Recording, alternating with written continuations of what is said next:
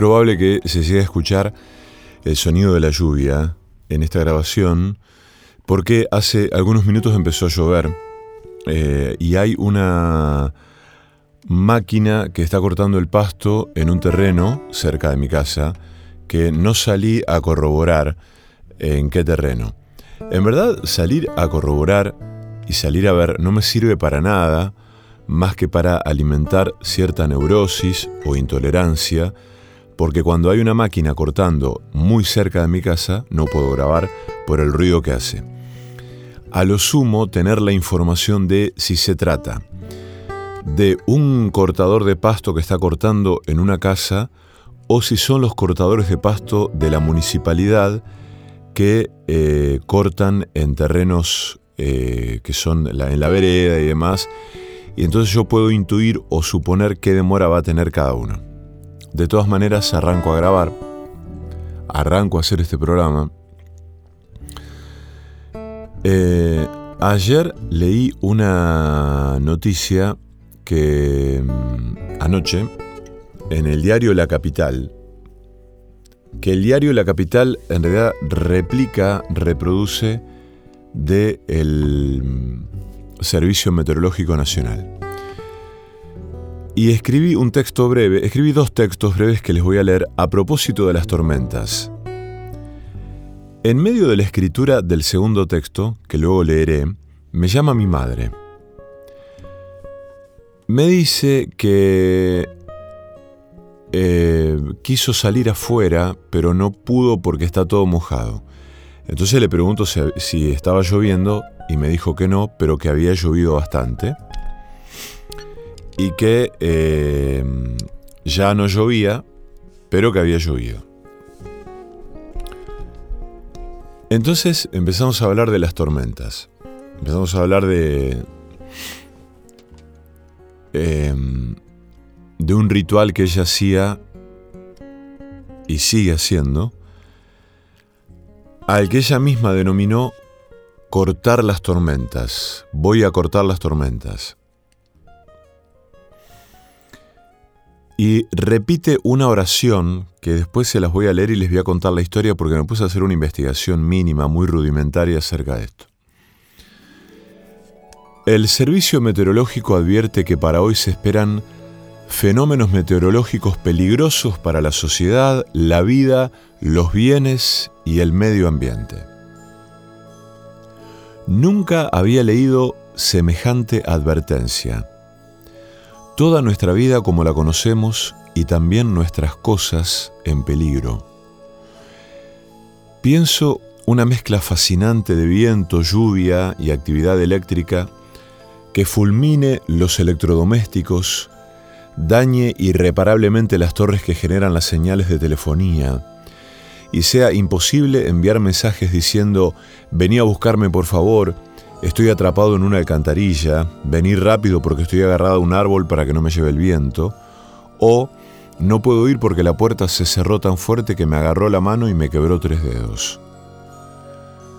Me encantan las tormentas, son un espectáculo gratuito e inesperado.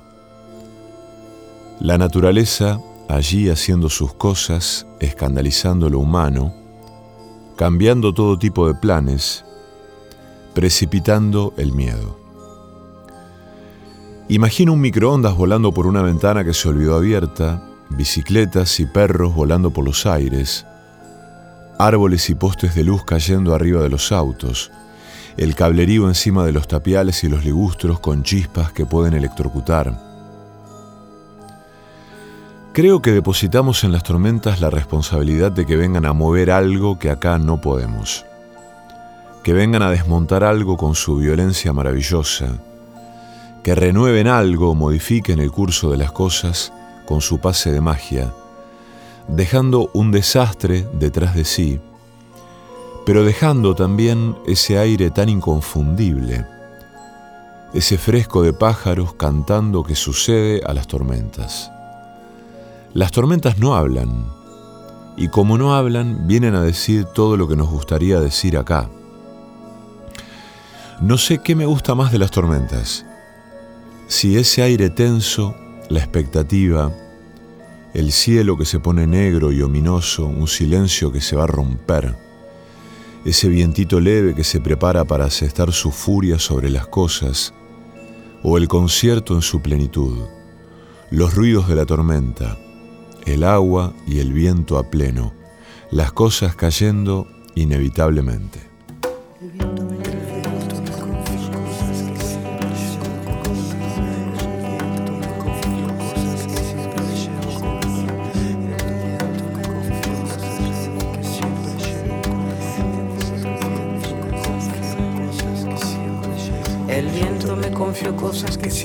Conmigo. Me dijo que recordaba un barrilete y tres niños el sauce estaba muy débil, que en realidad él no quiso, que fue uno de esos días que todo es un estropicio. Me dijo que los pichones a veces de apresurados caen al suelo indefensos y él no consigue evitarlo. Me habló de arenas de agosto, de cartas de enamorado, del humo en las chimeneas, del fuego abrazando el árbol.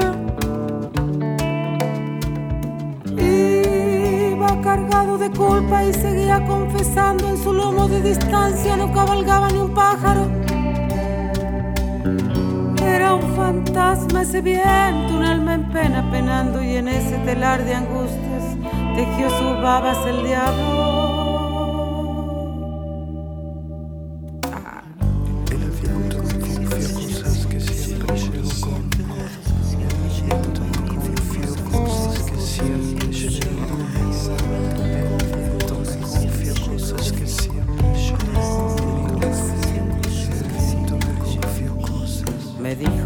Recordaba que en realidad él no quiso, a veces de apresurados, un barrilete y tres niños.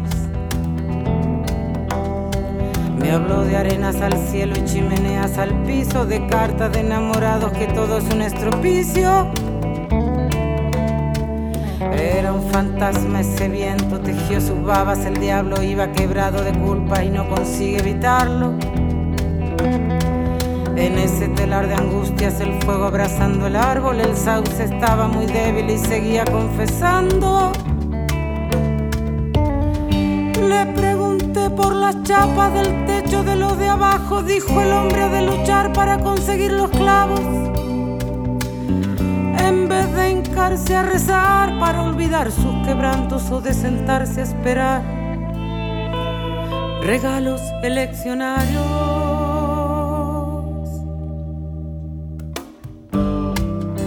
Sorprendió la respuesta, pero no quise atajarlo, pues cuando lleva razón, vaya, vaya quien quiere pararlo.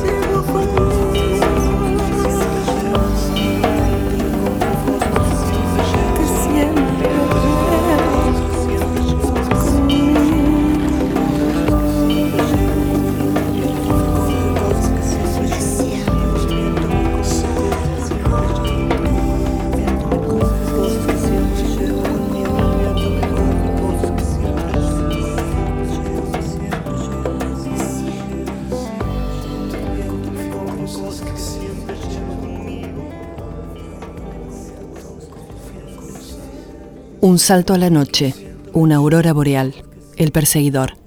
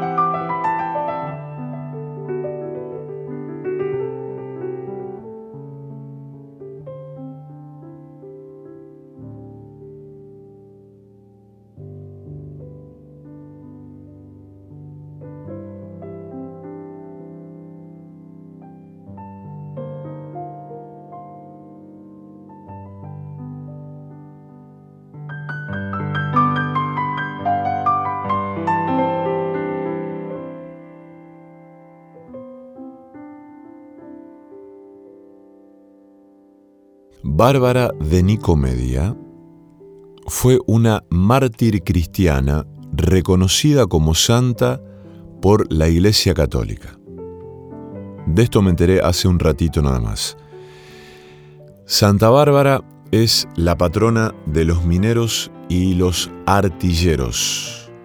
Escuchen esta historia. En cuanto a su lugar de nacimiento, alrededor del siglo III se señalan por lo menos dos lugares de nacimiento distintos. Por un lado, mientras unos afirman que habría nacido en Nicomedia, cerca del mar de Mármara, actual Turquía, otros indican que nació en Baalbek, también conocida como Heliópolis de Fenicia, actual Líbano. Era hija de un sátrapa de nombre Dioscoro, quien la encerró en un castillo para evitar que se casara tan joven y para evitar el proselitismo cristiano. Durante su encarcelamiento tenía maestros que le enseñaban poesía y filosofía, entre otros temas. Por esto mismo, y porque su padre estaba ausente, Bárbara se convirtió al cristianismo y mandó un mensaje a Orígenes, considerado un erudito de la iglesia cristiana, para que fuera a educarla en esta fe. Después de ser bautizada, mandó construir una tercera ventana en su habitación, simbolizando así la Santísima Trinidad. Cuando su padre fue a verla, se declaró cristiana y se opuso al matrimonio que éste le proponía, diciendo que elegía a Cristo como su esposo. Entonces su padre se enojó y quiso matarla en honor a sus dioses paganos. Por eso Bárbara huyó y se refugió en una peña, milagrosamente abierta para ella, pero pese al milagro fue capturada. Su martirio fue el mismo que el de San Vicente. Fue atada a un potro, flagelada, desgarrada con rastrillos de hierro, colocada en un lecho con trozos cortantes de cerámica y quemada con hierros candentes. Finalmente, el mismo rey Dioscoro la envió al tribunal, donde el juez dictó la pena capital por decapitación. Su mismo padre fue quien la decapitó en la cima de una montaña, tras lo cual un rayo lo alcanzó dándole muerte en el acto. El padre carmelita Claudio de San José narra en un manuscrito de la Orden Carmelita que el sepulcro de Santa Bárbara fue venerado por fieles que reportaban curaciones milagrosas. Su fama era muy reconocida en el siglo VIII y algunos empezaron a llevarse las reliquias hasta que fueron trasladadas a Constantinopla y después a Venecia. Su culto fue confirmado por San Pío V en 1568 y se convirtió en uno de los 14 santos auxiliadores del santoral. Hay quienes dicen que en realidad se casó con un mártir, creencia que tiene mucho peso, como se tiene certeza que nació un 4 de diciembre. Su festividad se celebra en esa fecha por relacionarse con las explosiones. Es la patrona de los artilleros y de los mineros. Se usa su nombre de santa para denominar los polvorines y almacenes de explosivos, particularmente en las naves. Se la considera protectora contra los daños del temporal, los rayos y las centellas. De ello se deriva el modismo acordarse de Santa Bárbara cuando truena, que se usa en diversas ocasiones, tanto para aludir a quienes solo piensan en la solución de un problema cuando éste se hace muy evidente, como para referirse a las personas que solo piensan en los demás cuando necesitan su ayuda. Según el diccionario de la Real Academia, el modismo quemar o volar la Santa Bárbara significa tomar una decisión extrema sin reparar en los daños que puedan causar los medios empleados.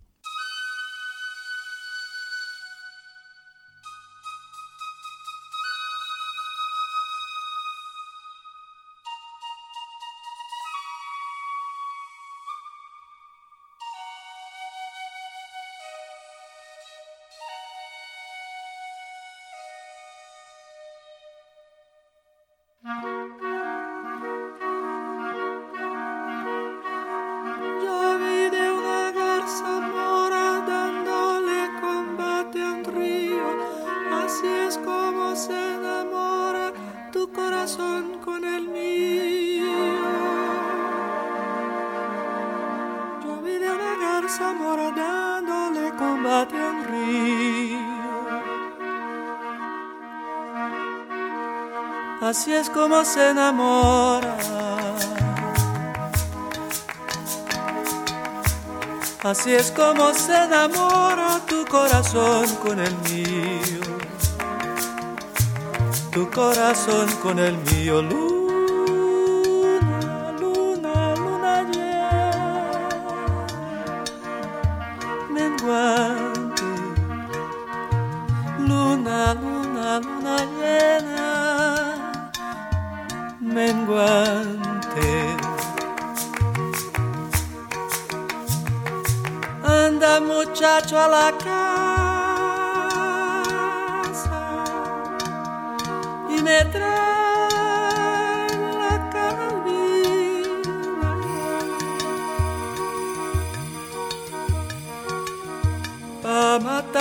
gavilán que no me deja gallina.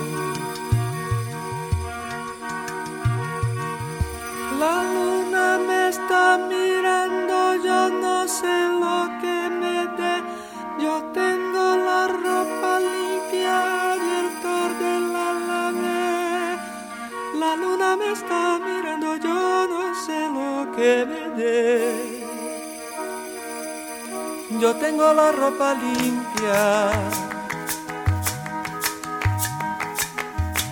Yo tengo la ropa limpia, ayer tarde la lavé.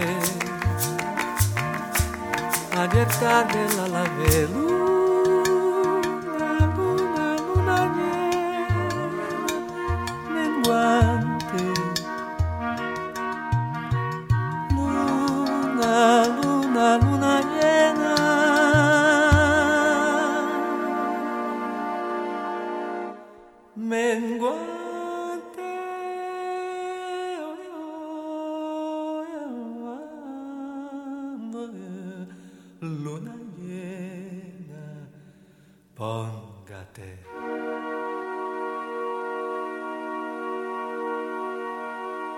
El perseguidor, una liebre que corre tras un tigre que duerme.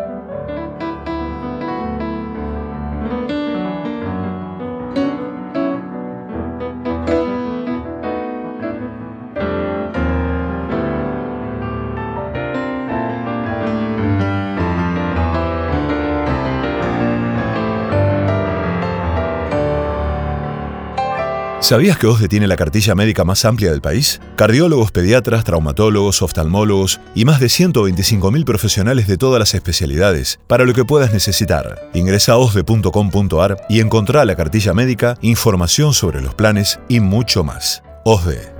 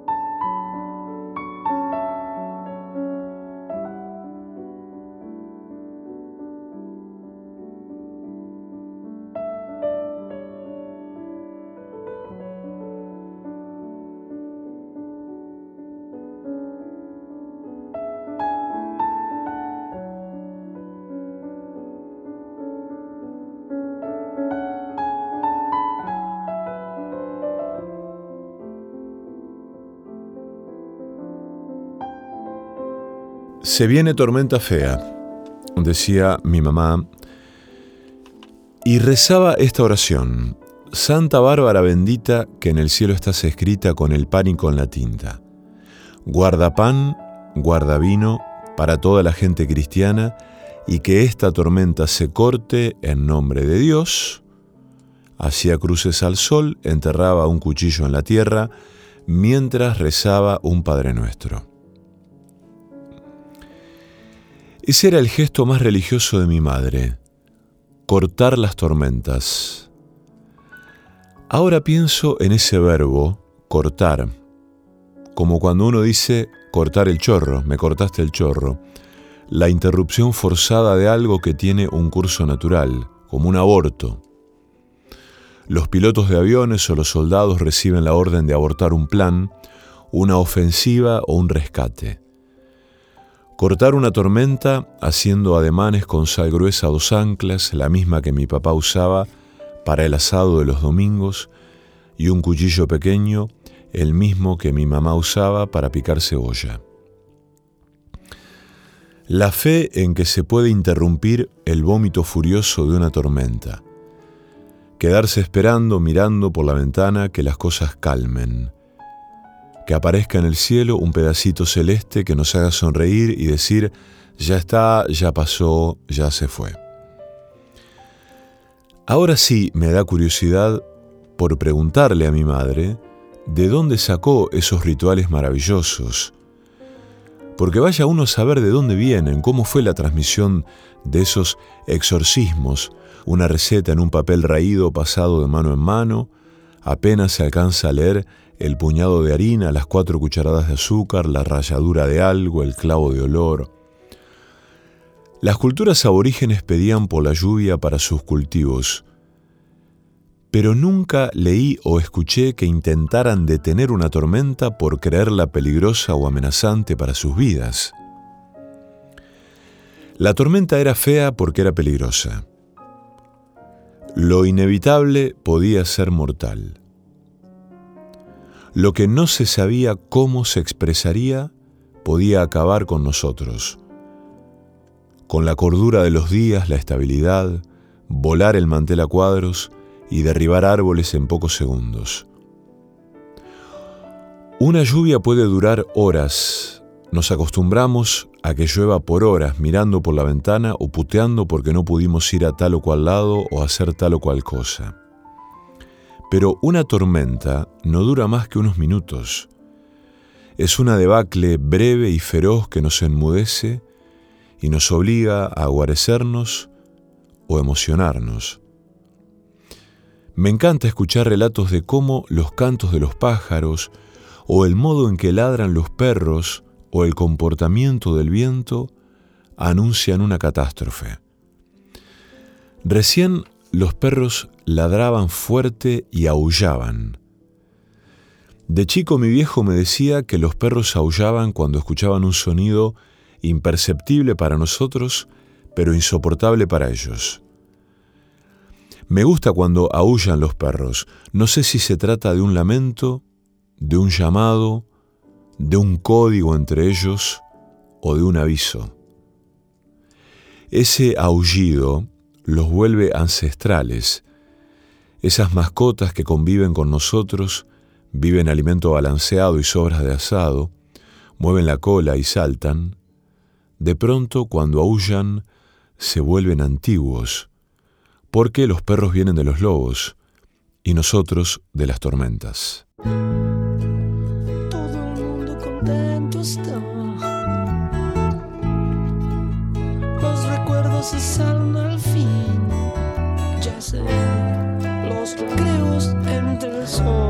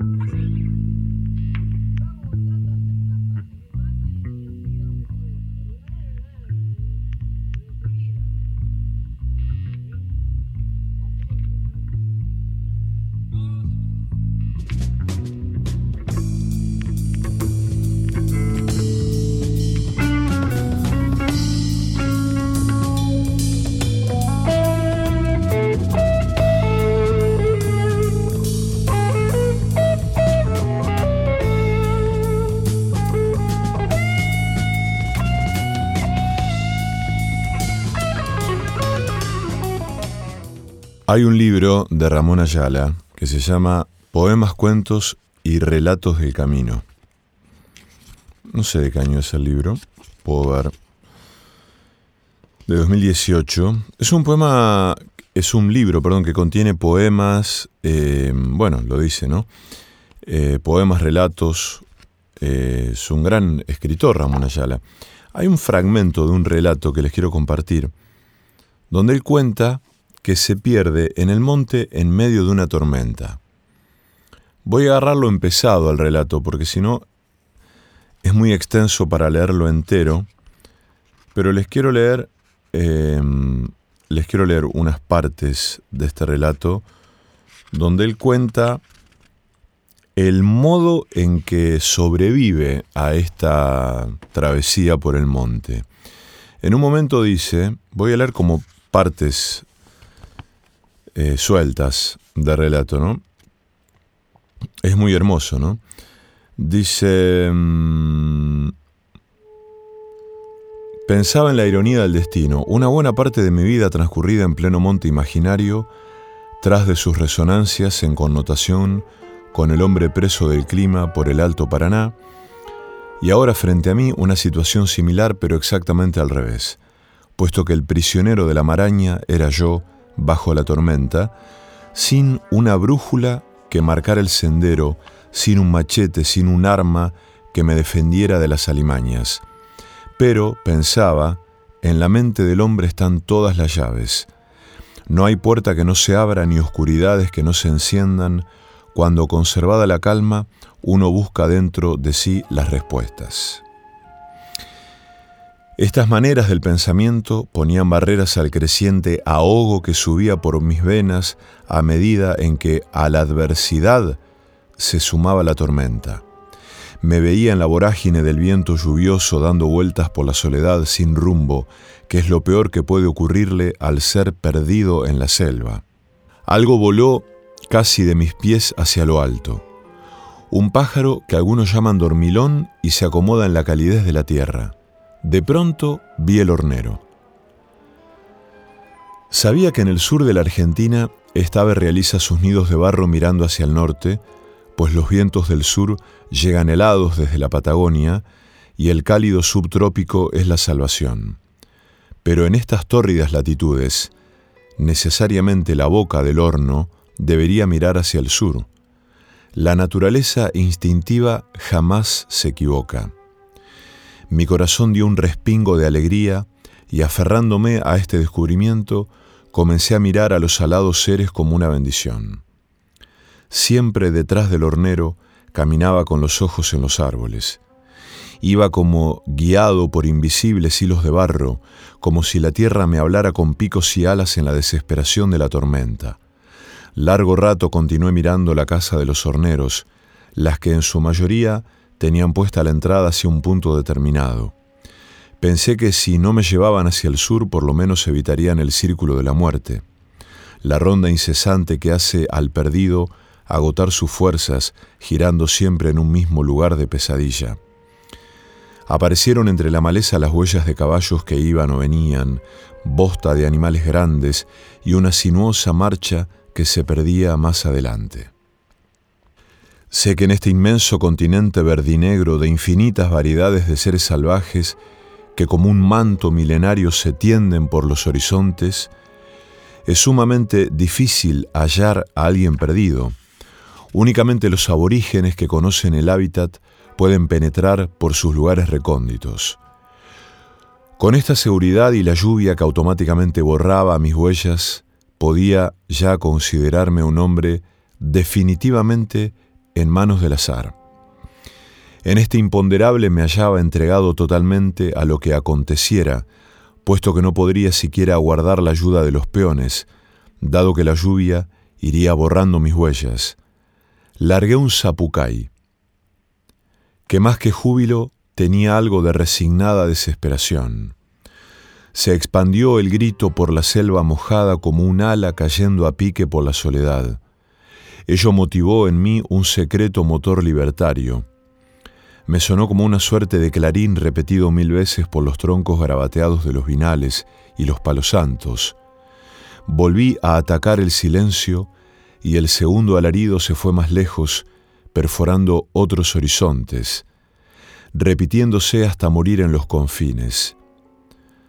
Allí fue cuando vino directo hacia mí con la trompa en punta y la boca temible semiabierta el paquidermo el moreví grande como un toro, tal vez enfurecido por la penetración del hábitat, empinaba su trompa acercándose peligrosamente hasta el árbol de ramas bajas, a las que como impulsado por un resorte, logré alcanzar en un vertiginoso salto de mis músculos tensos.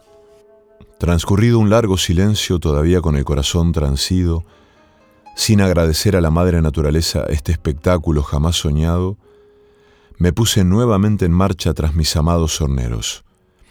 Anduve hacia lo que intuía podría ser el sur, bajo el cielo encapotado y un frío que cortaba la piel.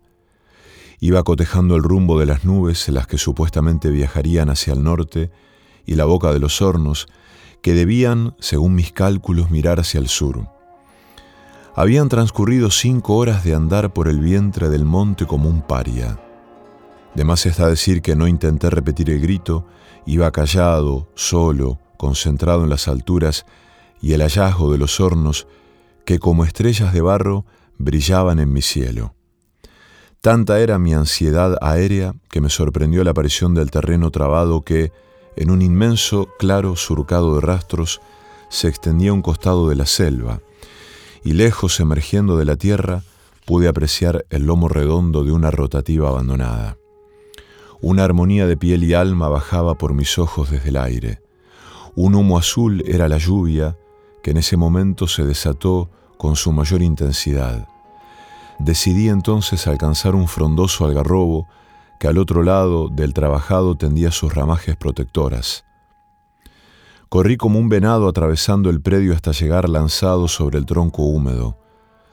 Había hecho 200 metros en un instante. Tanta era mi alegría y el deseo de poseer de una vez ese lugar increíble.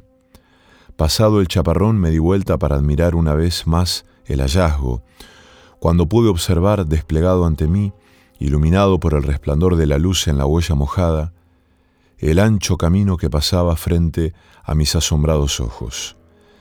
Siempre pensando en que me hallaba en el tramado sendero de la L y que por errados cálculos había perdido, era dable suponer que me encontraba en la parte superior de la casa, hacia un rumbo denominado Quebracho 5, zona destinada para los retireros que cuidan la frontera con otros predios vecinos.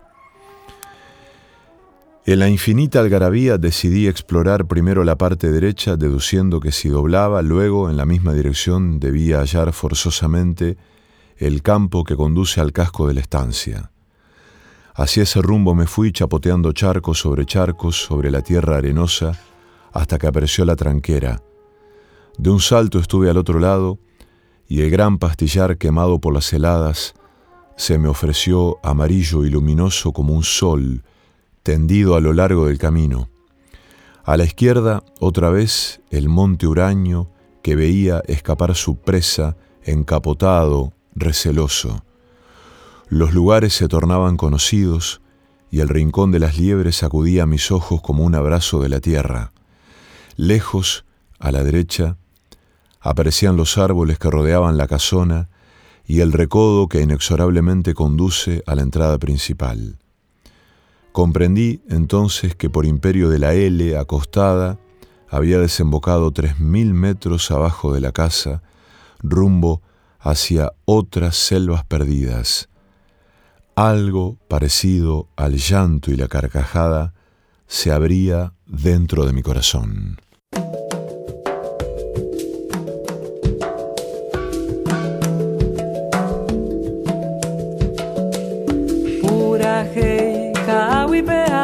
tepe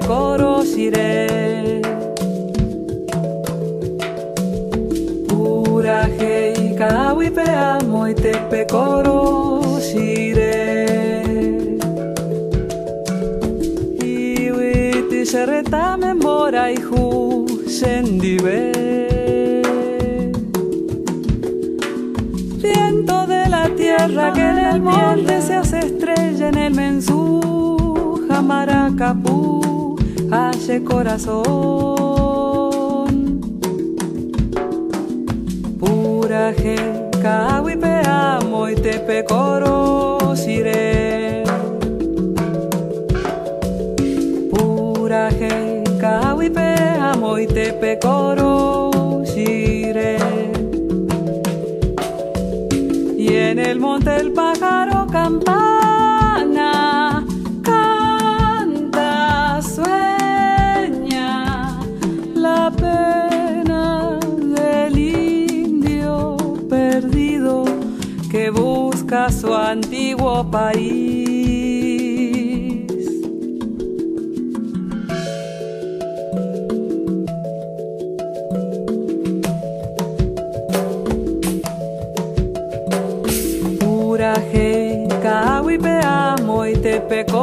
pecoro sire. Y viti sereta memora y ju, sendive.